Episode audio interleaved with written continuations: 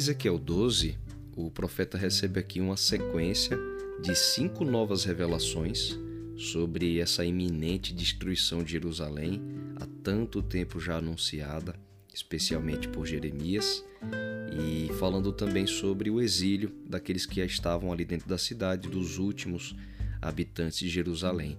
E para fazer os amigos, os irmãos de Ezequiel, que estavam com ele no exílio, entenderem que isso estava realmente para acontecer, Ezequiel mais uma vez deveria chamar a atenção deles encenando isso até publicamente, para que esses irmãos dele ali no exílio vissem tudo o que aconteceria por meio de Ezequiel e quando essas profecias se cumprissem, então eles crescem. A gente sabe que isso era parte é, desse processo que Deus desejava levá-los a um arrependimento sincero, a um quebrantamento de coração, a tirar, né, como ele tinha falado no capítulo anterior, aquele coração de pedra e dar para eles um coração de carne. Então, vendo a destruição de Jerusalém como juízo por causa de todos os seus pecados, Deus desejava que os outros exilados ali em Babilônia, junto com Ezequiel, crescem em tudo que ele estava revelando.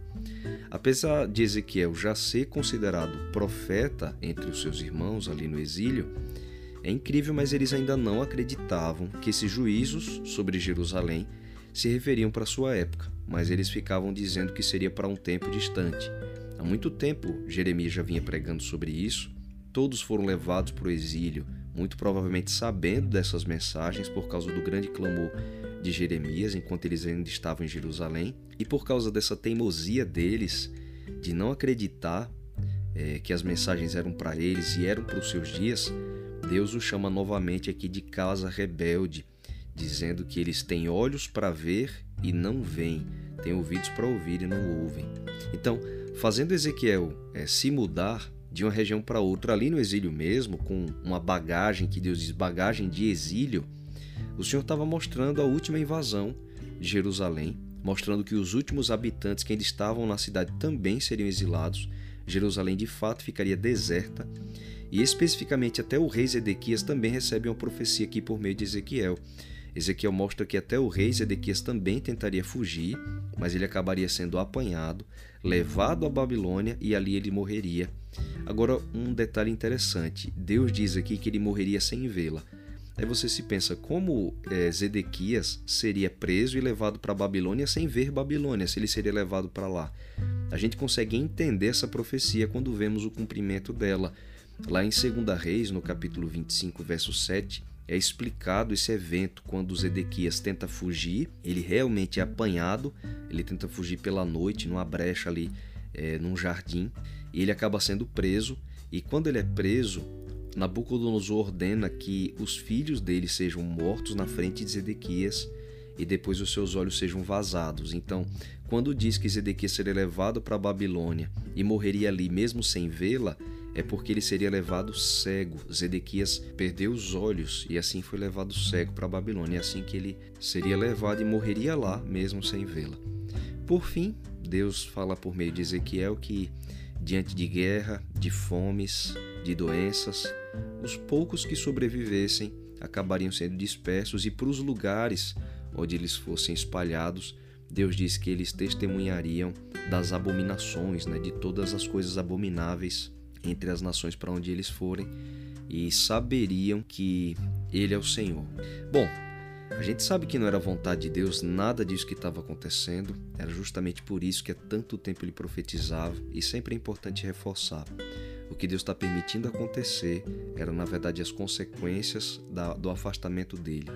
Sem Deus, muito provavelmente tudo isso já teria acontecido com o seu povo, mas durante muito tempo a misericórdia de Deus foi preservando a sua nação e agora não havia mais o que fazer, e Deus repete um, um capítulo que a gente até já meditou aqui, chamando o seu povo de casa rebelde. Por mais que Deus falasse, eles tinham olhos para ver e não viam, tinham ouvidos para ouvir, mas não ouviam. Não é porque eles não conseguiam, é porque eles não queriam acreditar, eles não queriam aceitar. Apesar de todas essas revelações, eles repetiam um ditado que aparentemente podia ser antigo, dizendo assim: prolongue-se o tempo e não se cumpra a profecia. Eles diziam que Ezequiel estava profetizando de tempos que ainda estavam muito distantes, Então, mesmo Deus falando da maneira mais clara possível, eles ficavam agora se confortando, dizendo o seguinte: tá, viemos para o exílio, mas essas coisas sobre a destruição de Jerusalém e do povo que ficou, que vai ser deportado, isso não deve ser para agora. Deus não vai permitir isso. Deve ser uma coisa para muito tempo, né? Então, Ezequiel está falando isso.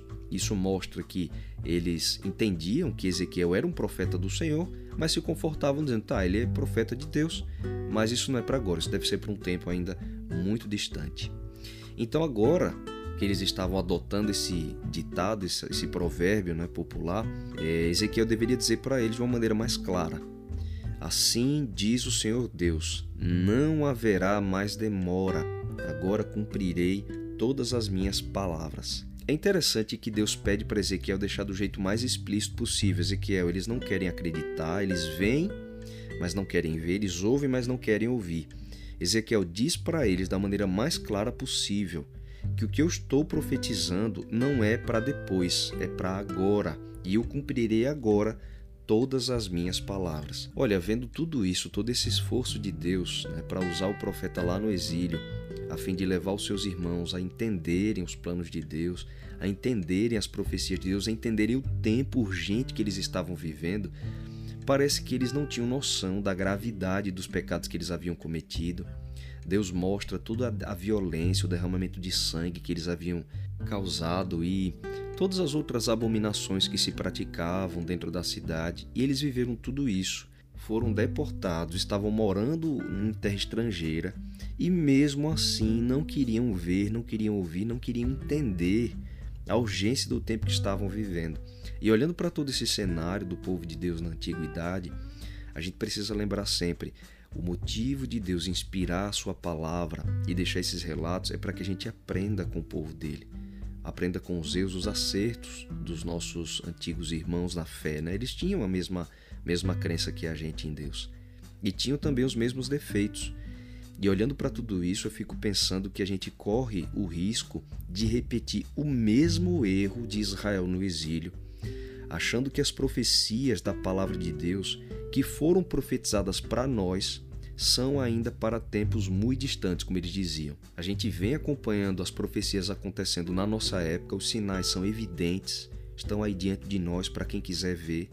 E muitas pessoas ainda estão se confortando com essa mesma ideia que o povo de Israel teve naquela época de dizer: não, tá, eu sei que a palavra de Deus diz isso, eu sei que ela profetiza, mas essas coisas talvez não são para os meus dias. Eu acho que isso é para tempos ainda muito distantes. É o mesmo erro que eles cometeram. E é interessante que Cristo faz exatamente essa advertência em Mateus 24. Depois que Cristo fala do conjunto de sinais sobre a sua volta, ele chega perto de uma conclusão dizendo que o Filho do Homem virá no momento em que vocês não estiverem esperando, que haverá muitas pessoas que viram sinais e não creram. Cristo faz várias comparações para nos dar essa ideia, como por exemplo o povo do dilúvio. Ele diz que os diluvianos é, nada perceberam até que veio o dilúvio e os levou a todos. Aí Cristo conclui: assim será também na vinda do Filho do Homem. Diante do dilúvio, eles viram sinais como os animais entrando de dois em dois na arca.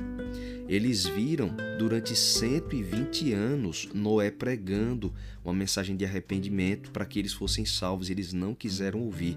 O que acontece é que Cristo repete que o erro do passado acontecerá também próximo da sua vinda.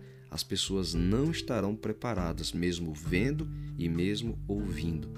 E Pedro, na sua epístola, no capítulo 3, ele também trata do mesmo assunto, dizendo que nos últimos dias, apesar de serem os últimos dias, viriam escarnecedores, pessoas zombando e dizendo que essas coisas já desde muito tempo eram faladas e tudo permanece do jeito que está desde a criação. Mas Pedro explica que isso não é atraso de Deus. Isso não significa que a palavra de Deus está tardando em se cumprir.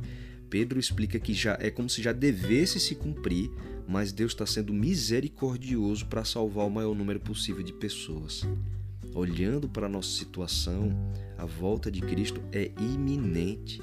Nós temos visto diante de nós os sinais acontecendo e o que é que falta para a gente entender que essa mensagem também é para os nossos dias? Vamos endurecer o coração e repetir os mesmos erros do povo de Judá, que não se arrependeram enquanto houve tempo, e aí veio a destruição sobre Jerusalém, e nós também vamos ficar adiando mudanças que são necessárias para a nossa época, enquanto a, a, as profecias estão diante de nós. E a gente vai acabar vendo a destruição desse mundo e não vamos também nos arrepender e nos preparar. Eu acho que essa é uma das grandes lições que a gente pode extrair de Ezequiel 12. Não repetir os erros dos antepassados que colocavam as promessas da palavra de Deus para tempo muito distantes, quando os sinais estavam ali diante deles. Os sinais da palavra de Deus para os nossos dias também estão diante de nós.